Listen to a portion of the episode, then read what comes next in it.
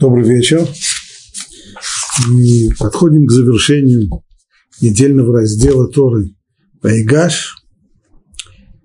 Тора рассказывает о том, как э, Яков принял решение отправиться в Египет,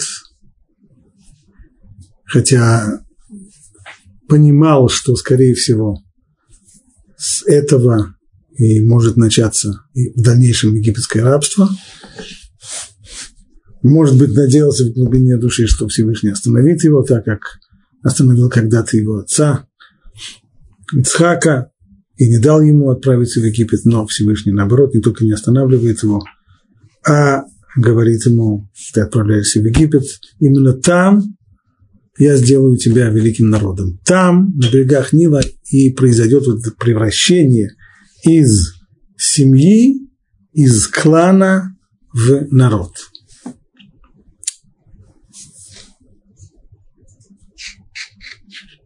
Глава 46, 28 посук, сказано так. И Иуду он послал перед собой к Йосефу, чтобы указывать ему перед ним путь в Гошен. Не просто привести этот посук. Ясно одно. Яков едет со всем семейством, медленно достаточно, а Иуду он посылает впереди себя. Для чего? Легород. Этот глагол указан. Легород лифанав. Этот глагол появляется в оригинале. Ну, легород вообще-то означает указать, приказать или научить. Что он здесь имеет в виду? Леурот лифанав гошна. То есть указать перед ним в Гошен. Гошен, скорее всего, имеется в виду дельта Нила, то самое место, в котором в дальнейшем и поселяется еврейский народ. И пришли они в землю Гошен. Раши, относясь к нашему вопросу, пишет так. Согласно Таргуму, то есть по переводу Онкелуса на арамейский язык, Имеется в виду освободить для него место и указать, где ему поселиться там. То есть пшат, говорит Раши, здесь такой, если мы буквально поймем то, что сказано по, по тому значению слов, это означает, что он послал для того, чтобы указать, как и где ему расселиться, где, где Яков будет селиться, каким образом поселится он и его многочисленное семейство. Вот для этого он послал Иуду перед ним э, чисто в технических целях. Но этим Ражи не удовлетворяется и приводит другое объяснение. Это уже драж. Перед ним, то есть до того, как он придет туда, Агада гласит, Леурот, это означает основать для него там учебный дом. Бейт Мидраш попросту. Откуда будет исходить учение? То есть драж понимает это слово леурод буквально, то есть обучать, не указывать, как это понимает Пшат, что он, что он послал его туда для того, чтобы указать, как и где расселиться, а леурод, как это самое простое значение этого слова, наверное, все, даже те, кто совершенно минимально знакомы с ивритом, знают слово море, что означает учитель, слово, происходящее от этого глагола легород, обучать, стало быть, он посылает Иуду для того, чтобы обучать. Кого обучать? Египтян нужно обучать. Что он там делает? Что, для чего Иуда едет, обучать? Объясняет Агада для того, чтобы основать уже там Бейт Мидра, чтобы в тот момент, когда Яков прибудет на это место, чтобы это уже было местом Торы. Известно сказано в Перке вот, что все, человек всегда должен стараться жить в том месте, которое можно назвать Маком Тора, место Торы, место, где изучают Тору. Это то место, к которому еврей должен стремиться. Поэтому Яков не согласен приехать сначала на место, пустынное, как оно есть, начать обживаться и устраиваться, а потом уже где-нибудь, э, как только обживутся, уже устроить, чтобы был там быть медра, чтобы было место, где можно было учиться и обучать. Нет, сначала сделать маком тура, сначала основать там бейт мидраш, а уже потом только от, э, поселиться в этом месте. Именно с этой целью Иуда и прибывает в землю Гушин перед отцом. Читаем дальше. 29 стих. «И запряг Йосеф свою колесницу и поднялся навстречу Израилю, отцу своему, в Гошен, и явился ему, и пал на его шею, и плакал еще на его шее. И запряг Йосеф свою колесницу. Йосеф э, не просто видный чиновник в Египте, человек номер два во всей этой колоссальной империи. Скорее всего, у него есть достаточное количество и слуг, и конюхов, и водителей, и шоферов, которые могут вообще запрячь колесницу самостоятельно. Почему такой крупный чиновник, почему такой важный человек, окруженный э, слугами, почему он должен это делать сам? Раши отвечает точно так же, как он это, это слова мудрецов из Талмуда, и Раши их здесь только цитирует, точно так же, как мудрецы объясняют аналогичное поведение и с Авраамом, Вайшкем Авраам Бабокер, это Хамуро, когда Авраам встал рано утром и сам, за, сам оседлал своего осла для того, чтобы отправляться на гору Мория для жертвоприношения Ицхака, точно так же и здесь. То есть человек иногда делает э, поступки, которые не свойственны ему, не свойственны ему по его характеру, не свойственны по его э, социальному положению, не свойственны по позиции, которую он занимает. Что приводит человека к тому, что он ведет себя нетипичным для себя или для своего положения образом? Приводит к этому, наши две самые колоссальные силы в душе человека, которые и толкают его. Это любовь и ненависть. Любовь – это стремление приблизиться, ненависть, наоборот, желание отдалиться как можно дальше. И та, и другая, и то, и другое очень сильное эмоциональное начало в человеке, и любовь и ненависть, они-то и заставляют человека вести себя не логичным и не всегда приемлемым образом. То же самое здесь. Любовь к отцу толкает Юсефа на поступок, который в глазах многих могут показаться довольно странным. Почему такой, такой важный человек сам седлает лошадей, сам запрягает свою колесницу. С этим мы разобрались. А вот дальше, дальше тоже непонятно. Поднялся навстречу Израилю своему отцу. Значит, он получил известие, что отец пребывает в Египет, в землю Гушен. Йосеф находится здесь, в столице, и он тогда выезжает навстречу к отцу в землю Гошен. Это понятно. И явился к нему. Он явился к нему. Уже написано, что если он поднялся навстречу своему отцу в Гушен. Я понимаю, что они встретились. Что, что означают эти слова «явился им»? Дальше. Пал на его шею и еще плакал на его шее. Очень странное выражение. Что значит «и еще плакал на его шее»? И самое главное, наконец. Кто плакал? Иосиф плакал или Яков плакал?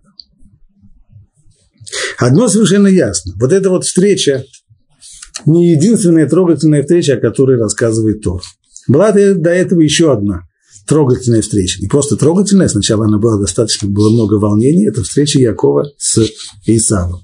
Яков, естественно, очень волновался, боялся, что эта встреча может кончиться потасовкой и даже кровопролитием. Но этого не произошло. Наоборот, была действительно трогательная встреча, и там сказано, как там говорится, что они и пали друг другу, пали друг другу в объятия и плакали оба. Там плакали оба. Здесь явно совершенно четко одно. Один плакал, так, как сказано здесь, и плакал на его шее. Единственное число. Вопрос, кто? Яков или Йосеф? Раши на оба наши вопросы отвечает так – И явился ему, что означает явился, Йосеф явил себя своему отцу. Раши тоже видит эту сложность в стихе, зачем сказано отдельно явился, но ответ его не очень понятен. Ой, явился, да, явил кто кому, так, не Яков явил себя Йосефу, а Йосеф явил себя с отцу. Но вопрос остается, а для чего это нужно писать? Вроде бы очевидно. И плакал еще на его шее, вот эти слова «плакать еще», говорит Раши, означает плакать долго, то есть неутешно, больше обычного. Значит, нельзя, говорит Раши, понимать здесь это слово буквально, плакать еще. Еще это значит, это и еще это одно прибавляется к другому. Что здесь прибавляется, к чему прибавляется? Ничего здесь ни к чему не прибавляется. Стало быть, нужно сказать, что то, что Йосеф плакал здесь, плакал здесь Йосеф, это ему понятно, а слово «еще» объяснить, как плакал долго, много, неутешно, больше того, что можно было, э, больше обычного, больше того, что можно было бы ожидать. Он таким образом на последний наш вопрос отвечает Раши, что плачет именно Йосеф, а не Яков. Тогда вопрос, а почему же Яков не плачет? Казалось бы, при такой трогательной встрече плакать должны были бы оба. Если уже Яков и Исав оба расплакались, так уж тем более, когда Яков встречает здесь своего сына, которого не видел больше 20 лет. Продолжает Раши. Однако о Якове не сказано, что он бросился на шею Йосефу и целовал его. А почему? А мудрецы говорили, что в этот момент он произносил, он читал молитву Шма, Шма Исраэль, Ашем Кейну, Ашем Ихат. Слушай, Израиль, Ашем, Бог наш, Он един. Арамбан не согласен с Рашей. Может быть, прежде чем посмотрим мнение Рамбана, займемся вот э, именно последним утверждением Раши. Он непростой для понимания. Так, проблема Раши в том, что явно, очевидно, в Пусуке сказано, что плакал только один. Раши утверждает, плакал Юсеф, и тогда проблема, а почему тогда Яков не плачет? А он не плачет, потому что он занят совершенно другим делом. Он читает Шма. Ну, а как это понимать? А почему он читает Шма? А что, вот это то, что естественно для, и нормально, и понятно для человека, тот момент, когда он встречается со своим сыном, которого не видел два десятка лет, в этот момент ему читает Шма.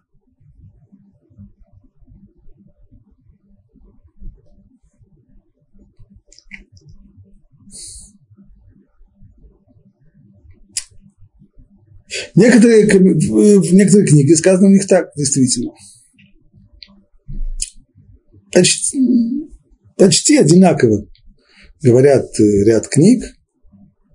В этот момент, когда Яков почувствовал колоссальный прилив любви к своему сыну, почувствовал, что она переполняет все его существо, то здесь он остановился. Почему? Да потому что такую сильную, такую всеобъемлющую любовь человек должен испытывать только к Богу, только по отношению к Всевышнему. Поэтому он здесь остановился, отпрянул, и для того, чтобы сосредоточиться именно на любви к Всевышнему, для этого он тут же стал читать Шма, слушай, Израиль, Бог един, Баавта Ашем Лукеха, возлюби Ашем, Бога своего, всем своим сердцем, всей своей душой, всем своим достоянием. Э, это очень часто встречающееся объяснение и в книгах, и устно.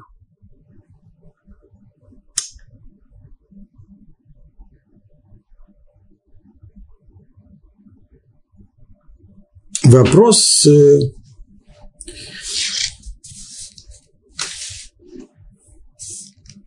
он вот какой.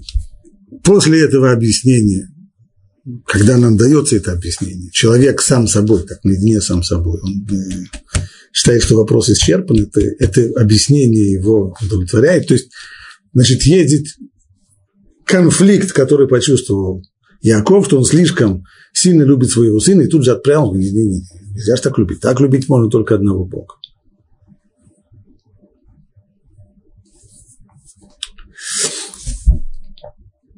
Поэтому мне кажется, быть может, лучше объяснить это несколько иначе.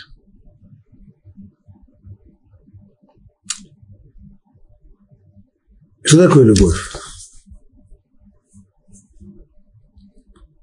Любовь, уж не раз говорилось, постоянно подчеркиваю, любовь – это не то удовольствие, которое получает человек, потребляя что-то. Если мы говорим, что человек любит мороженое, или он любит э, читать интересные книжки, или, или он любит свою жену, это совершенно разные вещи.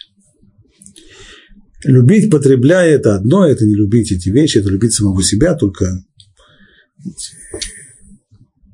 когда человеку нравится потреблять какие-то вещи, а любовь на самом деле другое.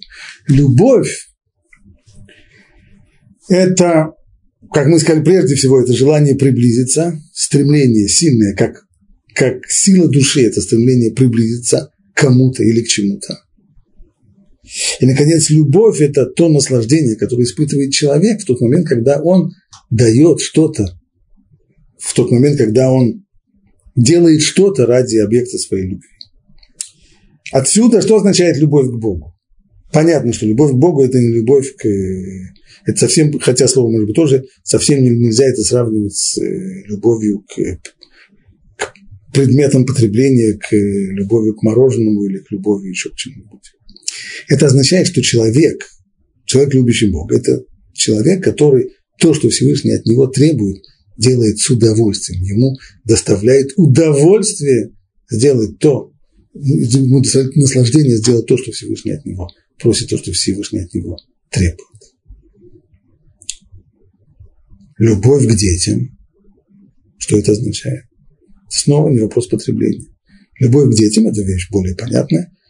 Конечно же, любой, любой родитель испытывает наслаждение, многое-многое отдавая и вкладывая в своих детей. Именно то наслаждение, которое он получает, отдавая, жертвуя своим временем, своими средствами, своими, своими силами ради своих детей и вкладывая в них, он получает наслаждение.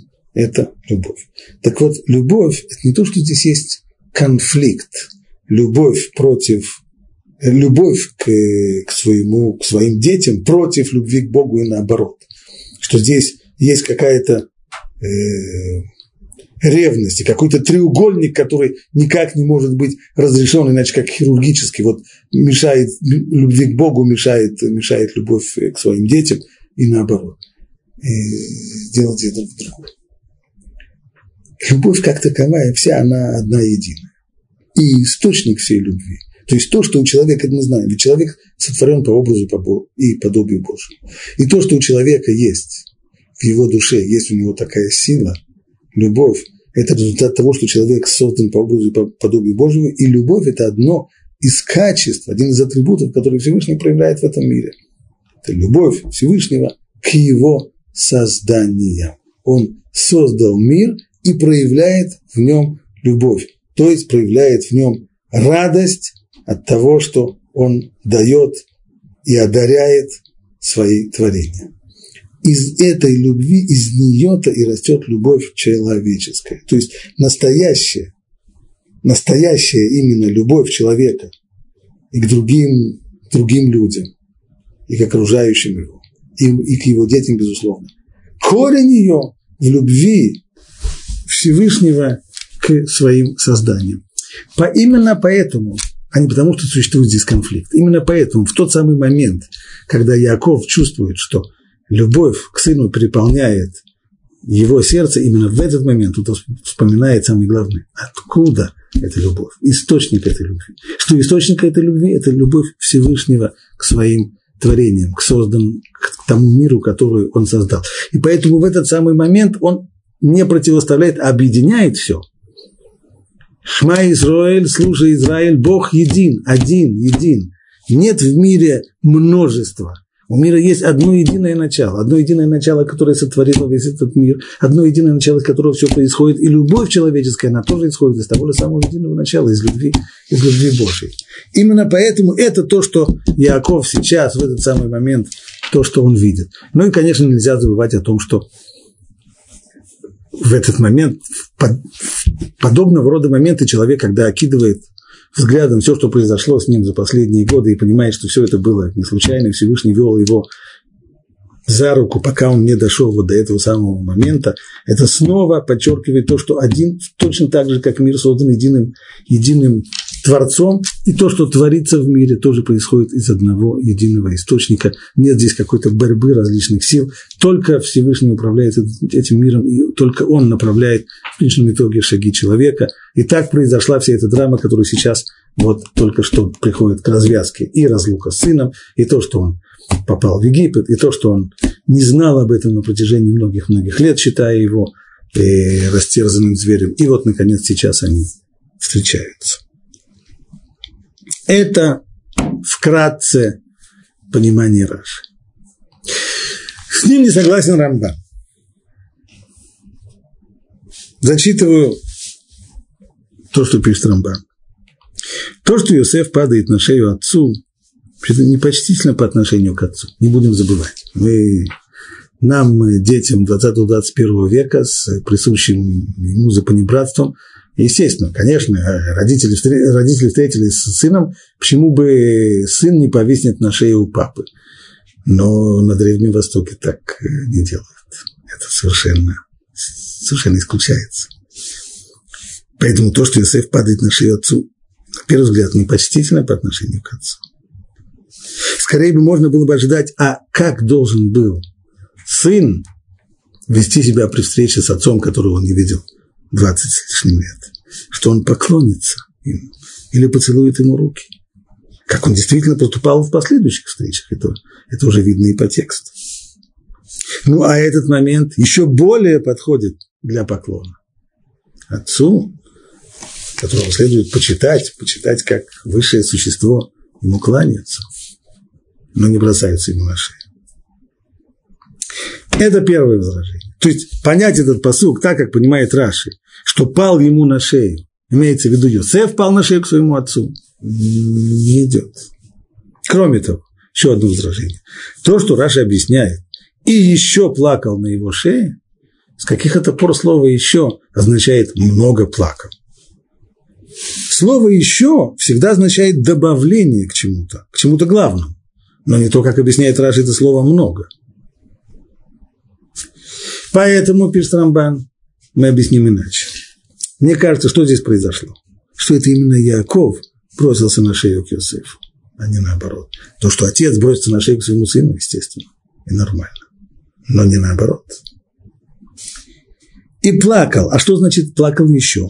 плакал так же, как плакал о нем до сего дня. То есть этот плач прибавляется, что означает плакал еще? Он плакал о своем сыне на протяжении всех тех лет, когда он считал его погибшим. И теперь он продолжает, хотя он встретился, он все еще плачет точно так же, как плакал с ним до сего дня. Что означает слова «и явил, и явился к нему»? То, что Яков в начале встречи он не узнал Юсефа.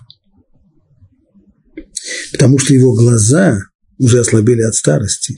Или потому что Йосеф прибыл в колеснице второго человека в государстве после фараона. Йосеф не переоделся. Он поехал к отцу так, как он, э, так как он одевался, так он выглядел в Египте. То есть он был одет совершенно как э, обычный египетский вельможа. Поэтому Яков вполне мог не узнать его. Ведь, продолжает Рамбан, да ведь даже братья его, собственно, его не узнали. А уж тем более старик-отец, у которого, быть может, к тому времени уже и зрение серьезно ослабело. И поэтому Писание упоминает, что когда он явился отцу, который видел его до этого, но не узнал, а потом явился, то есть показал ему, что он Йосеф. И тогда, в этот момент от неожиданности, когда вдруг выяснилось, что египетский вельможа, который едет к нему навстречу, это не начальник таможни и не, и не, не начальник э, паспортного контроля, а это его собственный сын, тогда отец упал ему на шею и плакал о нем еще, как плакал всегда до самого этого дня, когда увидел его. И это же очевидно, продолжает Рамбан. Но кто скорее заплачет в этой ситуации? Старик-отец, увидевший сына после того, как многие годы считал его погибшим, или молодой сын, правящий огромной страной. Вот э, это спор Раши и Рамбана. Еще раз, получается так. Очевидно, плачет только один. Раши объясняет, плачет Йосеф. Плачет он много и неутешно. А Яков не плачет, потому что в это время читает Шма. Рамбан говорит, нет. Плачет Яков, плачет он немного, имеется в виду, а плачет он еще вдобавок к тому плачу, который был до сих пор, до встречи. Ну и Рамбан вообще не, не нуждается в объяснении, а почему тогда Йосеф не плачет. Ну, потому что, как он и заканчивает, молодой человек, находящийся на пике своей карьеры, управляющий огромной империей, от него мы не очень-то ожидали бы плача. Плач мы, естественно, ожидали бы именно от старика отца. В чем причина их спора? Почему Раши объясняет, что плакал Юсеф, а Рамбан объясняет, что плакал Яков. На первый взгляд, корни этого спора чисто лингвистические, то есть они лежат в грамматике. Зачитаем еще раз эту фразу. «И запряг Йосеф свою колесницу, и поднялся навстречу Израилю своему отцу в Гошен, и явился к нему, пал на его шею, и еще плакал на его шее. Вопрос, как в шестом классе школы, а где здесь подлежащее, где здесь сказуемое. В начале предложения подлежащее очевидно. И запряг Йосеф свою колесницу. Йосеф – подлежащее. Запряг сказуемое. А потом? Потом идут снова еще, еще, еще дополнительные. И поднялся навстречу Израилю своему отцу, и явился ему, и пал на его шею, и плакал. Значит, в коре, на первый взгляд, то, что написано здесь, то предложение, которое мы зачитали, это предложение, в котором одно подлежащее Йосеф, и много-много-много однородных сказуемых, которые идут одно за другим. Йосеф запряг колесницу, поднялся навстречу своему отцу, явился ему, упал на его шею, и он же и плакал. Так, так, так, так это видно, и так вполне можно объяснить, и это вполне подходит к комментарию Раш. Правда, можно объяснить это и по-другому. А именно – что то слово, которое вначале было дополнением, оно в дальнейшем становится э, подлежащим, и тогда у нас два предложения. То есть этот посук разбивается на два разных предложения. «И запряг Йосеф свою колесницу, и поднялся навстречу Израилю своему отцу в Гошен, и явился ему». Точка. И дальше тот самый Израиль, который упомянут здесь как дополнение, становится подлежащим следующего предложения пал на шею его. Кто пал? Израиль пал на шею Йосефа. И плакал кто? Яков, Израиль плакал на его шее. Это вполне соответствует объяснению Рамбана. Ну, а какой же из, какая же из интерпретаций верная? Можно так и можно так. Предложение само по себе, оно терпит и, и такое объяснение, и такое объяснение. Скорее всего, причина спора не в не в грамматике. Ибо каждый из комментаторов понимает, что посук можно объяснить и так, и по-другому. Скорее всего, кажется, что Рамбан спорит с Раши с позиции, для, для него это э, свойственно. Рамбан очень часто обращается к психологии, к пониманию поведения людей для того, чтобы объяснить э, мотивы и действия действующих лиц в Торе. И именно так он пишет в конце, ведь это же очевидно. Но кто скорее заплачет в этой ситуации? Старик-отец, увидевший сына после того, как многие годы считал его погибшим, или молодой сын, правящий огромной страной. То есть, если мы воспринимаем здесь плач как прорыв чувств у человека и некоторое проявление слабости, то, естественно, оно кому мы отнесем? К старику отцу, а не к молодому человеку, который находится на пике своей карьеры, управляет огромной страной.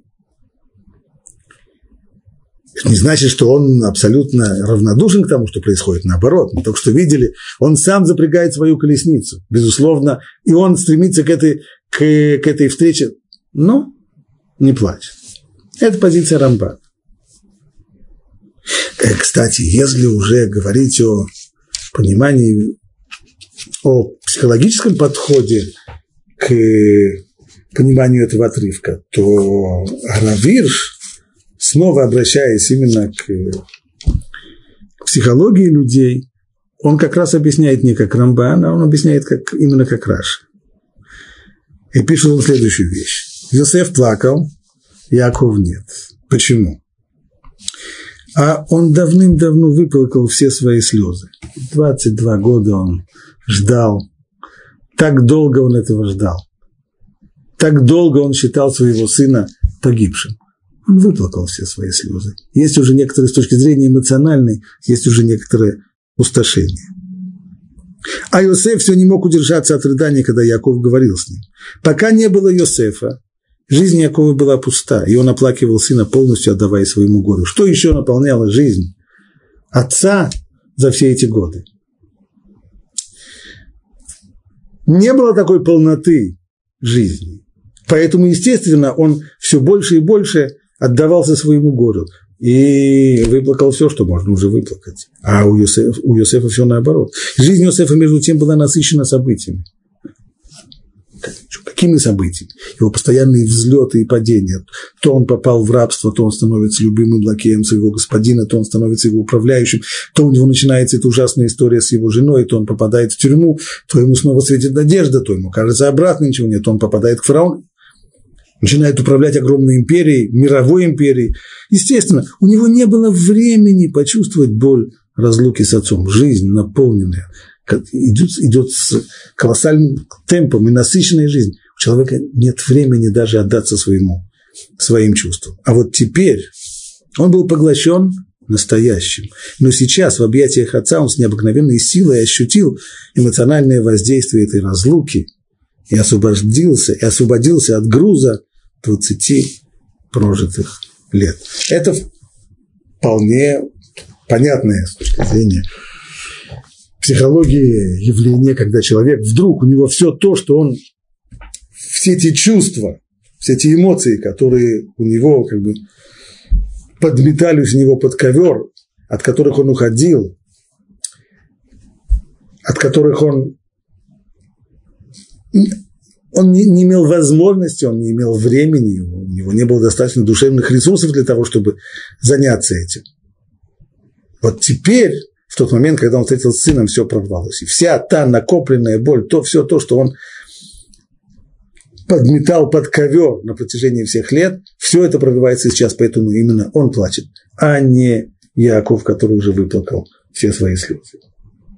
Это Равирш, но Рамбан э, Рамбан понимает не так. Кто скорее заплачет в этой ситуации? Старик-отец или молодой сын? Может быть, есть еще одна причина, которая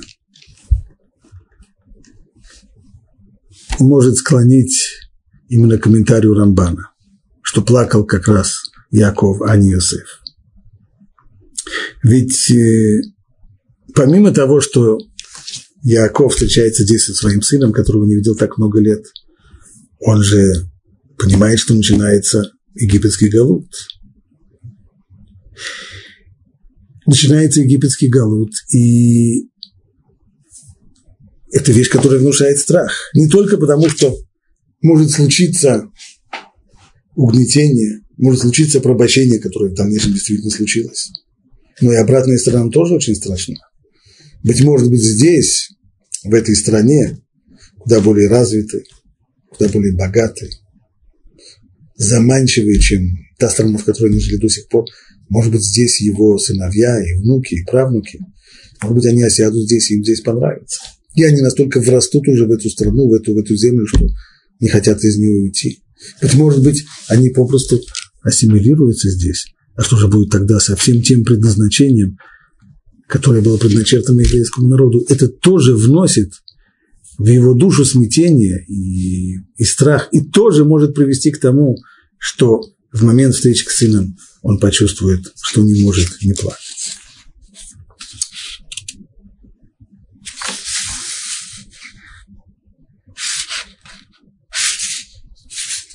Я думаю, что эту тему мы уже достаточно обсудили.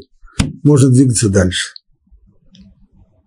И сказал Израиль Юсефу, теперь я могу умирать после того, как увидел твое лицо, что ты еще жив.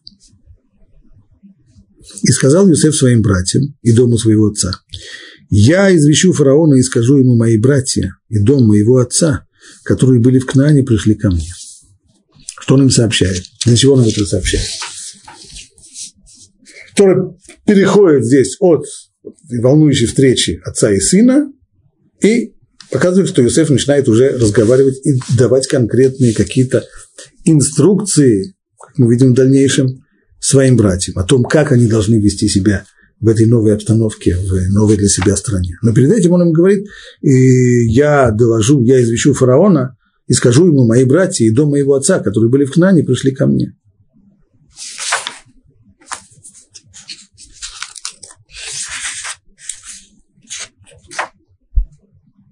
А Барбанель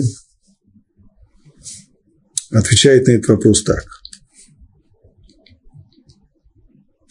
Он говорит, я пойду и сообщу фараону, я не хочу здесь задерживаться с вами, то есть он как бы извиняется, я не могу с вами долго задерживаться, я вот, мы сейчас встретились с отцом, я тут же, тут же возвращаюсь назад. Почему? Потому что мне нужно сообщить фараону о вашем прибытии. Лучше бы, чтобы он узнал это от меня, чем от другого. Довольно странный поворот. А что такого страшного, если ему доложили, что Йосеф встретился со своей семьей, и, и он находится сейчас там? для фараона вообще прибытие семьи не было, не было для него э, тайной. Он сам пригласил семью Иосифа приехать в Египет, сам дал им повозки, тележки для того, чтобы они перевезли все, все свои семейства. Что такого плохого, если он узнает? Не очень это ясно. Может быть, посмотрим продолжение. Значит, я скажу, я извещу фараона и скажу им, Иосиф ему говорит не только тот факт, что я побежал быстренько сказать фараону, но им рассказывает, что он им скажет. Мои братья и дом моего отца, которые были в Кнане, пришли ко мне. Эти люди пастухи овец. Они были скотоводами. Мелкий и крупный скот свой, и все, что у них, они привели. И будет, если призовет вас фараон и скажет, каково ваше занятие, то вы скажете, скотоводами были рабы твои с измольства и до ныне, и мы, и наши отцы чтобы мы могли вы поселиться в земле Гушен, ибо мерзость для египтян каждый поступок. Иисусеф дает им здесь очень э, подробные инструкции, как они должны себя вести, как они должны, как он их представит фараону, и как они должны говорить с фараоном на аудиенции с ним.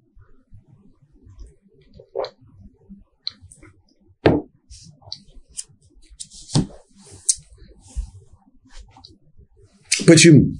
И в чем здесь, в чем здесь идея? Харамбан пишет так. Люди эти пастухи овец, потому что скотоводами они были всегда. То есть, чтобы мы не поняли, что он им говорит, вы представьте себя пастухами просто. Пастухи и скотоводы – это разные вещи. Иосиф посоветовал своим братьям сказать фараону, что они пастухи. Однако не такие, которые пасут чужой скот. То есть мы не, не босяки, мы не, не нищие. И для собственного скота у них довольно слуг и домочадцев, которые могут пасти его. Но источник их богатства – это скот. То есть они представляют себя как люди достаточно солидные и обеспеченные, а откуда их, на чем строится их благосостояние, в чем стоит их имущество? Скот. То есть скотоводы – это владельцы скота, но не пастухи, которые бегают с овчарками за за овечками. Им всегда принадлежали многочисленные стада, и они были очень богаты, у них всегда было огромное хозяйство. Иосиф хотел, чтобы все, что услышит фараон, пробуждало бы в нем уважение к сынам Якова. Ну, понятно, что будет Рамбан.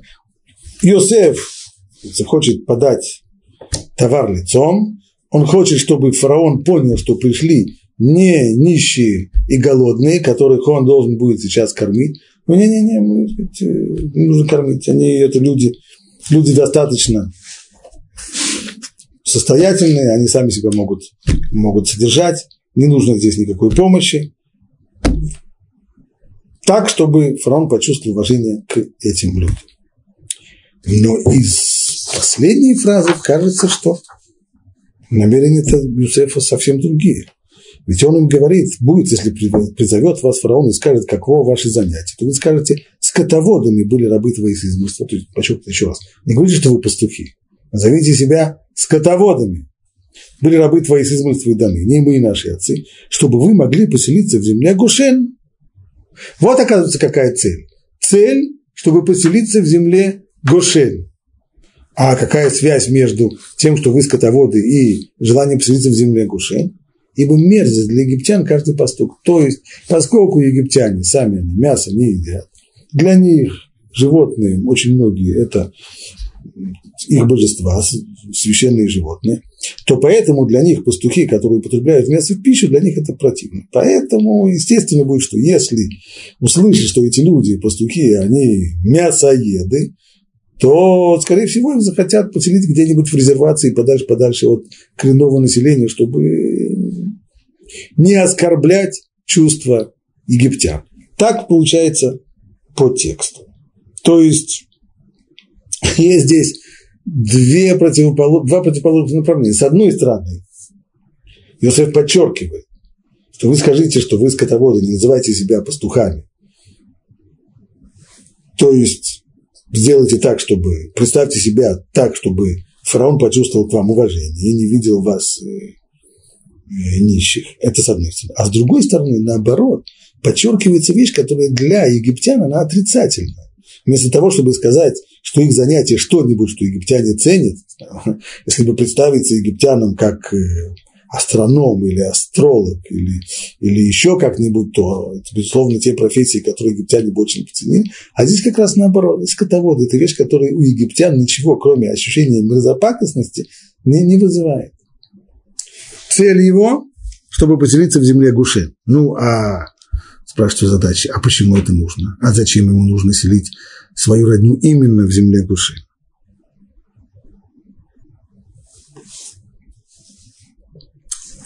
Раши, чтобы смогли вы поселиться в земле Гушен, а она вам подходит, потому что это земля пастбищная. Когда скажете ему, что не знаете никакого другого ремесла, ну так он отошлет вас от себя и поселит их там. Получается, что поскольку они скотоводы, и они приходят со своим скотом, то им нужно место, которое подходит для выращивания скота. Наилучшее место – земля Гушен, заливные луга, там отлично выращивать скот, только нужно получить от фараона разрешение, чтобы поселили их именно туда. А может, он их сейчас захочет куда-нибудь послать. Именно поэтому Иосиф говорит, вы скажите, что вы ничего не знаете, никаких ремесел не понимаете, никакой специальности не имеете. Вы занимаетесь только скотом и ничего, кроме, кроме ухаживать за овцами не знаете. Тогда он вас отошлет подальше. Ну и тогда будет вполне естественным, что вас поселят в земле Гушен. А этого, в общем-то, и надо. То есть вроде бы получается, что интерес здесь чисто материальный и технически, как устроиться так, чтобы было наилучшим образом поселиться, как получить самое лучшее место селения в Египте, подходящее для их рода занятий. Но автор Акидат Ицхак, Раби Ицхак Арама, утверждает, что нельзя так понимать Раш. И вот что он пишет. Нет сомнения, что Иосиф, желая этого, мог бы назначить своих братьев на высокие должности в государстве – если Йосеф фактически премьер-министр Египта, то, безусловно, он может э, устроить хорошие работы, почетные должности, высокооплачиваемые для своих э, родственников, для своих братьев. Этого он не делает. Однако он посоветовал им сказать, что они, как их отцы, с юных лет пасут овец. Так что это занятие издавна присущее им, и они не смогут отказаться от него – именно с измольства. И мы, и наши отцы, то есть у нас это, у нас мы бедуины, мы пастухи, это у нас в крови, наследственное у нас. Все это для того, чтобы поселить их как можно дальше от египтян, так как отвратителен для египтян всякий пастух овец. И как из этого следует, нам Израиля надлежит жить в стране Гушен. Именно это имеет в виду Раши, говоря, и когда вы скажете фараону, что в любой другой работе вы не искусны, он отдалит вас от себя и поселит там. Одним словом, для Йосефа отдаление своих братьев от египтян было главным, а пребывание их в стране Гушен второстепенным. То есть не так, как мы поняли поверхностно Раши, что главное, что хотел Йосеф здесь, это обеспечить им тепленькое местечко, подходящее для их скота в земле Гушен. Да нет, это только следствие. Самое главное то, что он хотел подальше, подальше от египтян. Не смешиваться с египтянами. Не жить рядом с ними. А маневр, который он предлагает, именно такой. Если фараон услышит, что, в общем-то, взять с этих людей нечего, и ничего, кроме как быть пастухами, они не умеют, тогда вот он их отошлет туда, и идите тогда туда, в Гушин. О, это то, что нам и надо. Не потому, что Гушин – это место с заливными лугами, а потому, что это далеко от центра страны. Центр страны, известно, население Египта, основная масса его селилась по берегам Нила. А, вот подальше, подальше оттуда, да, туда, в дельту, где, где, где нормальные люди не живут, вот туда и хотят. То есть Йосеф, в принципе, э, мечтает здесь о вот такой вот добровольной черте оседлости, для того, чтобы не смешиваться с коренным населением.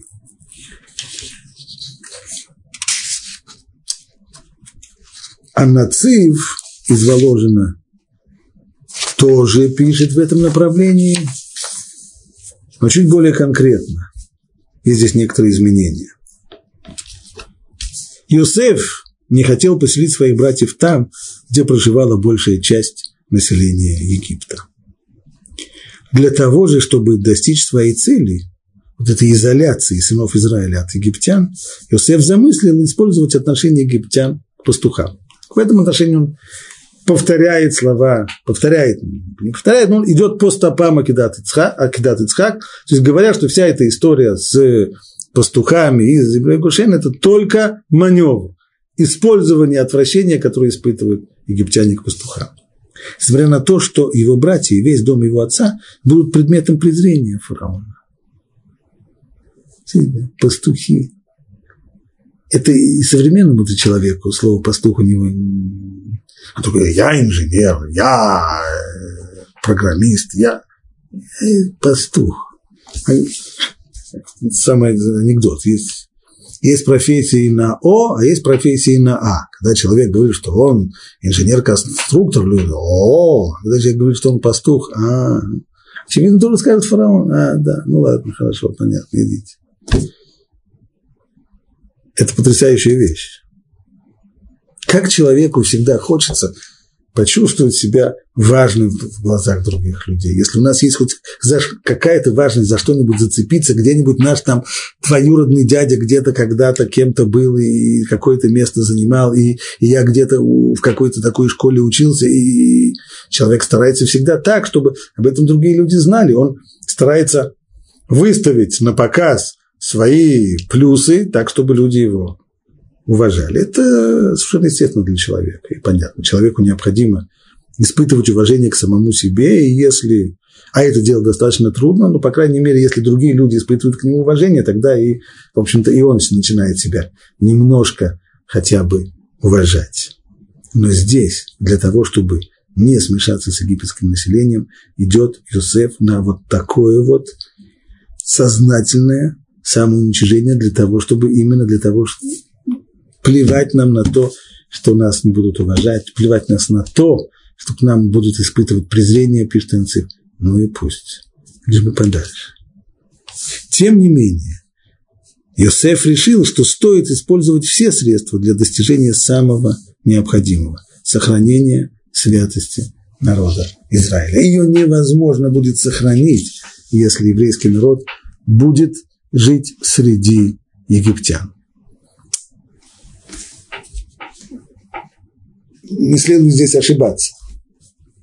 Это не значит, что еврейский народ может просуществовать только в условиях гетто и только в условиях полнейшей изоляции.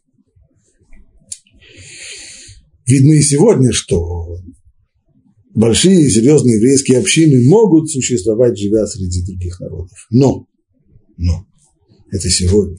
Сегодня, когда у нас есть Тора, сегодня, когда мы отдельный народ – которого Тора и ее законы, ее заповеди выделяют из всех остальных людей и объединяют евреев между собой.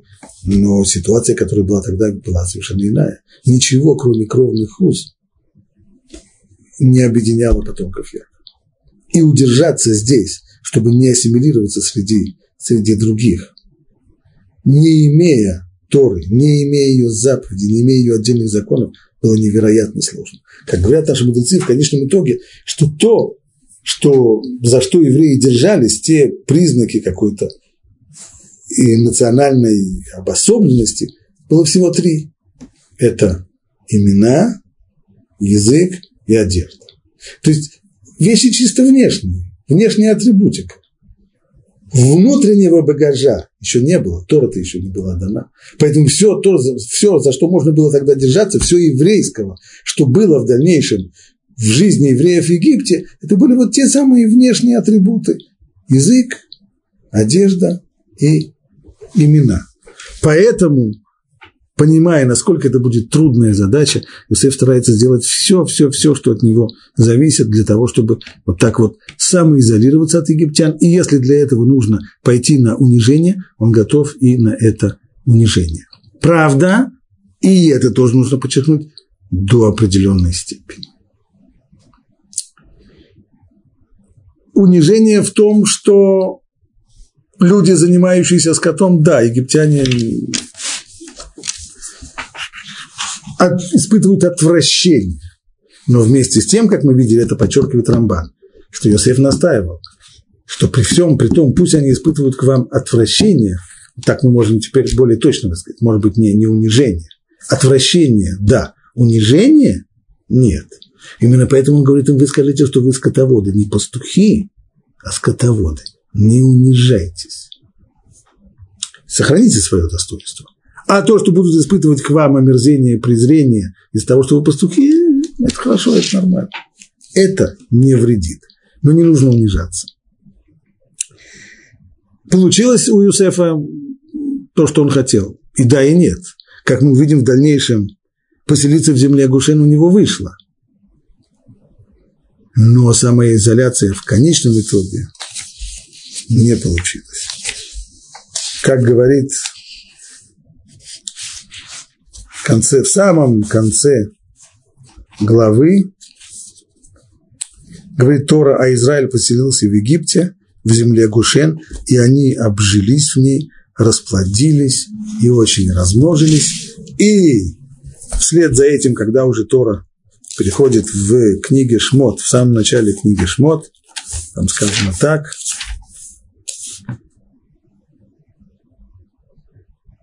а сыны Израиля расплодились, и размножились, то есть так же, как и заканчивается наша глава Вайгаш, и стали очень многочисленны и сильны, и наполнилась ими страна.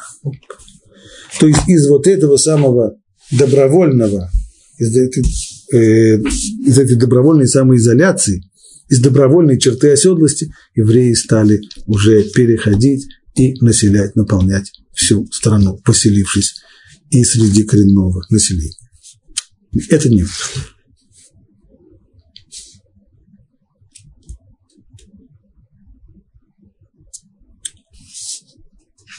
И пришел Йосеф и доложил фараон. Начинаем 47 главу.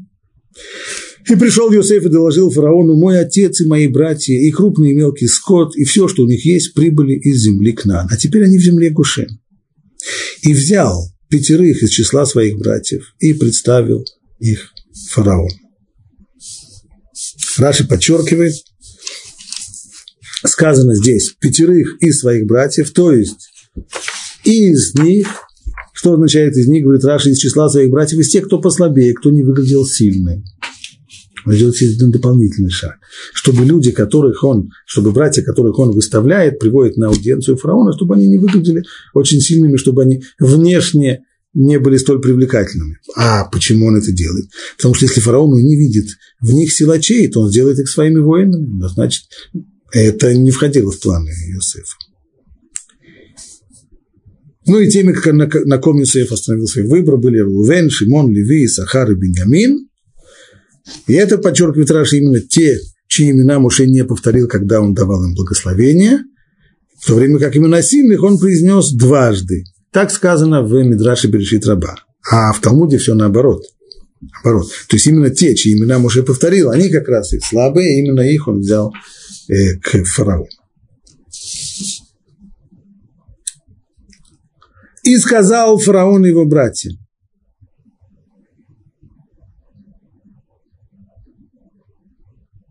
Каковы ваши занятия? Они сказали фараону, твои рабы пастухи, и мы, и наши отцы. И сказали они фараону, мы пришли пожить в земле, так как нет пастбищ для скота, что есть у твоих рабов, потому что в земле Кнанской очень сильный голод. Очень часто в Торе бывает, что тот же, тот же самый отрывок повторяется дважды. Как, например, жена Патифара рассказывается, что было у нее с Йосефом, затем она рассказывает это своим домашним, затем то же самое она рассказывает своему мужу, или когда Элиезер сватает Ривку, сначала рассказывает, что с ним было, а потом все это пересказывает ее родителям. Для чего это Тора делает, для чего эти повторения?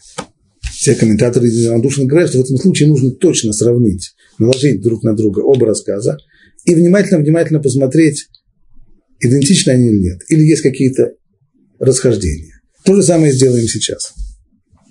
Йосеф сказал братьям, прежде всего он сказал братьям так, что я иду к фараону, я скажу ему, и сказал Йосеф своим братьям, дому своего отца, я извещу фараона и скажу ему, мои братья дом моего отца, которые были в Кнане, пришли ко мне. А что он говорит фараону на дело? На деле, мой отец и мои братья, и крупные и мелкие скот, и все, что есть у них, прибыли из земли Кнаан. А теперь они в земле Гушин. Он не говорит, они прибыли ко мне.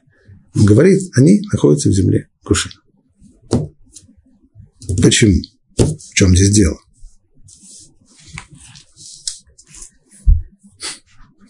Может быть, он имеет в виду, чтобы ты не думал, что они пришли ко мне, то есть они пришли как нахлебники, да? И они думают здесь, за, поскольку они родственники крупного чиновника, то они таким образом думают здесь поживиться на этот счет. Нет, нет, они пришли сами, они сами по себе, у них крупный и мелкий скот, они люди состоятельные. Насчет этого нечем беспокоиться. Здесь все нормально. Следующий момент. Юсеф сказал своим братьям, вы скажите, будет, когда призовет вас фараон, и скажите, каково ваше занятие, вы, скажите, скотоводы, не говорите пастухи. А что они говорят? И сказал фараон его братьям, каковы ваши занятия. И они сказали фараону, твои рабы пастухи.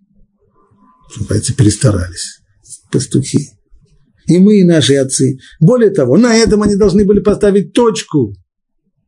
Чтобы фараон сам сказал, ну, если вы скотоводы, а, а, а Юсеф еще прибавил, что они сейчас находятся в земле Гушен. Ага, скотоводы ну и пусть они там остаются. Оставайтесь там. До свидания. До свидания. Идите, идите. Вместо этого что они делают? Называют себя пастухами. И сказали они фараону, то есть, в общем, себя унижают больше, чем нужно. Мы пришли пожить в земле, так как нет пастбищ для скота, что есть у твоих рабов, потому что в земле Кнанской очень сильный голод. Начинаются жаловаться, чтобы к себе милосердие пробудить. Не надо было этого делать, читал Юсеф. Это излишнее. А сейчас, пожалуйста, разреши твоим рабам поселиться в земле Гушен. А это совсем не нужно было делать вышла шила из мешка. Они должны были промолчать, чтобы фараон сам это сказал. Фрон быстро все понял. И сказал фараон Юсефу, он им не отвечает. Все, диалог с ним закончился. Он обращается к Юсефу.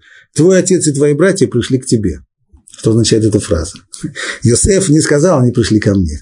Фараон говорит, они пришли к тебе эти пастухи, это, это к тебе пришли. Значит, вот ты ими займешься, ты их будешь... Земля египетская перед тобой, на лучшем месте земли посели твоего отца и твоих братьев. Ты поселишь, не я их селю. Так, ты поселишь. Что здесь еще заложено? Что пока Йосеф, он временщик, пока Йосеф в фаворе, то ему, естественно, все позволено. Но если завтра он потеряет милость в глазах египтян, то что тогда случится? То и вся его семья потеряет там вид на жительство, ибо не фараон их поселяет в Египте, а Йосеф их поселяет в Египте. Поэтому фараон ему подчеркивает, твой отец и твои братья, они пришли к тебе. Это ты их поселяешь, где хочешь. Ну, если как там сказано, земля египетская перед тобой, на лучшем месте земли посели твоего отца и твоих братьев. Ну и пусть они живут, в земле Гошен. И если знаешь среди них способных людей, что они могут делать, быть полководцами, быть учеными, быть... Поставь их над моими стадами, пусть они занимаются, пусть они пасут мои стада. То есть план Иосифа здесь не очень удался. С одной стороны, и удался, и не удался. С одной стороны, то, то, чего он хотел, и то, что он мог пообещать отцу, что они не будут жить в центре страны, а будут жить в земле Гушин. Это да. Фараон на это согласился, но вместо того, чтобы это было идеей фараона, и чтобы фараон их официально поселил там, как э, людей, имеющих полное право на жительство в этом месте. Вместо этого получилось, фараон понял, что это то, чего они хотят, и он уже здесь перекинул все это дело Йосефу, и получается, что Йосеф поселяет их там, так что в любой момент можно будет их оттуда прогнать и выгнать вообще, или что угодно здесь сделать.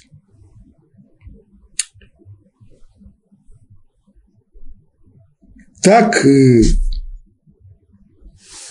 этот план не удался до конца. И в дальнейшем сказано, и привел Юсеф своего отца Якова и представил его фараону. Но вот уже о встрече Якова с фараоном, об этом мы будем говорить на следующем уроке.